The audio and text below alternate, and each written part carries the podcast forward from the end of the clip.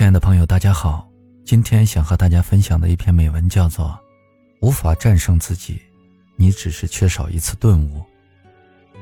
相信在生活中，我们或多或少都有过一些自我觉察的体验。在那种体验中，我们突然对自己的行为、感受、想法有了更深层次的理解。而当我们能够觉察到这些，改变就更容易发生了。今天我就来分享几个我曾经从自我觉察中获益的故事。小时候，父母经常吵架，很少关心我。在学校里，我有些阴郁，没什么朋友。我一直觉得自己是个很缺爱的人，只有找到那种非常贴心、懂得包容的人，才能长久相处。上大学时，我谈过两次恋爱。每次都是在热恋期刚过便分手了，因为在争吵中，我就会觉得对方没办法和我这样缺爱的人走得很远，他不是我所期望的人，还不如尽快分手。大学毕业后，我开始了一段新恋情，三个月后，两个人又开始闹小矛盾，我心里开始想着，要不要也分手。一天晚上，因为工作需要。我在家里硬着头皮学视频剪辑，学得很痛苦。学着学着，我突然想到，我从小到大都没有学着怎么和别人相爱呀。总是幻想遇到能充分理解自己、包容自己的人，这太不现实了。换了一种心态后，我和男友到现在还在恋爱中。虽然有时我们也会闹别扭，但关系比较稳定。现在我已经明白。曾经去爱并不可怕，努力找到愿意和我一起学习去爱的人才是关键。印象中，我好像不会和任何人起争执，不管什么样的人，我都能和他相处得很好。当时我有一个关系很好的闺蜜，她做什么都会拉着我。她是一个很受欢迎的女孩子，长得漂亮，性格又开朗，和她形影不离，让我认识了很多厉害的人。我很享受那种社交圈，并且以为我也是其中的一员，直到有人和我说，我活得像那个女孩的影子。起初这句话让我很愤怒，我在心里反驳不是这样的。可是那句话从此在我的脑海里挥之不去。更让我害怕的是，这句话或许戳中了我的要害。原来一直以来我都活得像个影子，不仅是那个女孩的影子。而且是我身边每一个人的影子。我的人缘好，很多时候是因为他们喜欢和赞同自己的人相处。他们喜欢的不是我，而是被我认同的他们自己。而真正的我，则在一次次追逐别人对自己的喜爱中，只剩下一个冲别人微笑的外壳。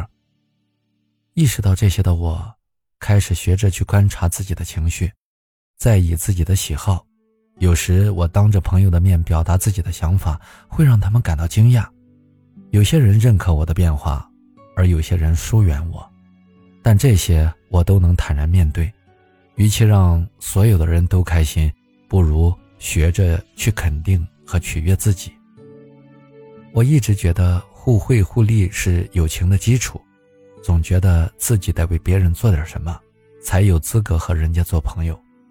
读硕士时。我和一个同学经常相互答疑解惑，后来一起考博士，他考上了，我却没考上。之后，当他提出帮我看材料、联系导师时，我都拒绝了，因为我觉得自己没什么可以为他做的，所以没资格接受他的帮助。他直言我不是好人心，我很委屈，干脆跟他坦白，面对他的帮助，自己有多么不安心，担心自己无法偿还。他惊讶片刻后问我：“你把我当成什么人了？又把自己当成什么了？”我忽然意识到，我的互惠互利的友情观，其实是将自己和他都当成了工具。他并不是因为我有用才跟我做朋友的，而一直强调自己在友情中的作用的我，不仅贬低了自己的价值，还轻视了朋友的真心。